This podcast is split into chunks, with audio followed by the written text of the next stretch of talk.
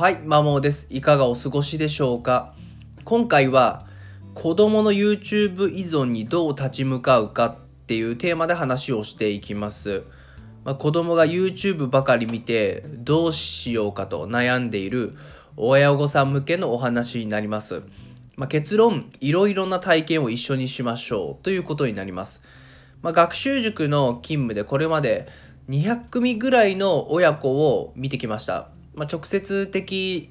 もあるし間接的にも見てきました。でそういった中の一定数は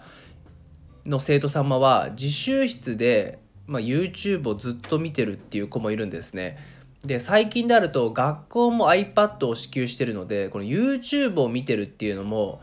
これ勉強のために見てるのか単なる娯楽で見てるのかっていうのがこちら側としても結構判断が難しくなってるんですね。でこれどう考えてもちゃうやろっていうのがいるんで、まあ、そういう子には声をかけるんですけども、まあ、一度声かけたところで当然やめないわけですね。何度も声かけてもやっぱ隙をあれば見てしまっているっていうのは事象でなかなかこちらも苦労はしています。でそういう、まあ、自習室ないし全然勉強せずに、YouTube を見ている子ってどういうことかどういう子なのかっていう特徴。あくまで私の仮説なんですけれどもお伝えさせていただけるとお伝えすると勉強以外あまりしていない子ですね。中学12年生の男の子に多い印象を勝手ながら受けてるんですけどもそういう子ってなんか中学受験で必死こいて勉強させられてなんとか受かってその反動でやっぱ見ちゃってるっていう風な印象を受けます。全てではないんですけどもそういうパターンが一番多いですね。でそういう子のその小学校から中学校にかけてどういったことかをどういったことをしていたかっていうとやっぱ勉強に対する割合が半端なく大きいんですね。でじゃあ勉強が楽しいのか好きかっていうとそんなことはなくてまあいやいやさせられてるわけでだからずっといやいややってること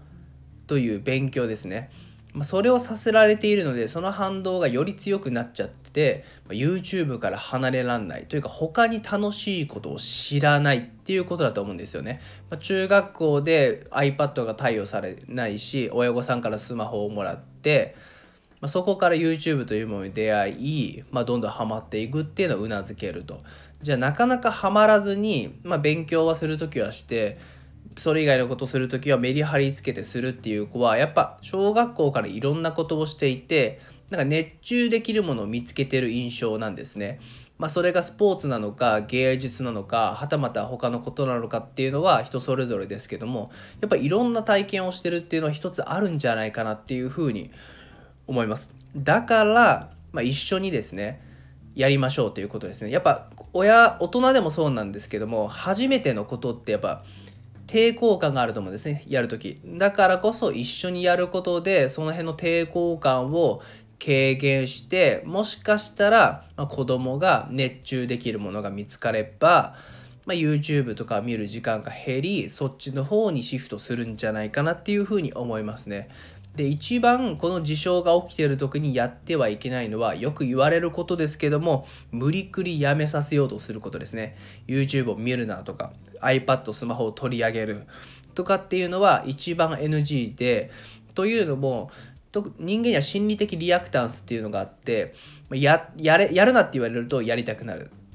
っていう、まあ、事象ですね。簡単に言うと。で特にこれが第二次反抗期と言われる時期に一番強いんですね、まあ、要は中1中2ぐらい。だからこれ逆効果なんですね。親御さんも良かれと思って勉強をしないと後々苦労するのが分かっているからこそそうお話しする気持ちは分かるんですけどもこれかえって逆効果になるんですね。じゃあかといって無理くり勉強に向かわせるとするとそれこそ勉強に対する拒絶感が大きくなるんでまあ、中1中2の時期っていうのは変な話多少なりとも痛い目を見てもらっていろんな体験をする時期かなっていうふうに思います。多感な時期なのでいろんな経験をさせることが後々の目標形成とかにやりたいことにつながるんじゃないかなっていうふうに思いますね。ただそれでもなかなかやることが見つからない。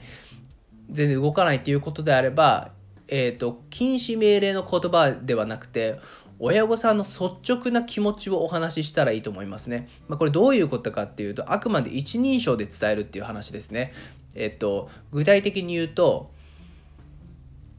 ああなたが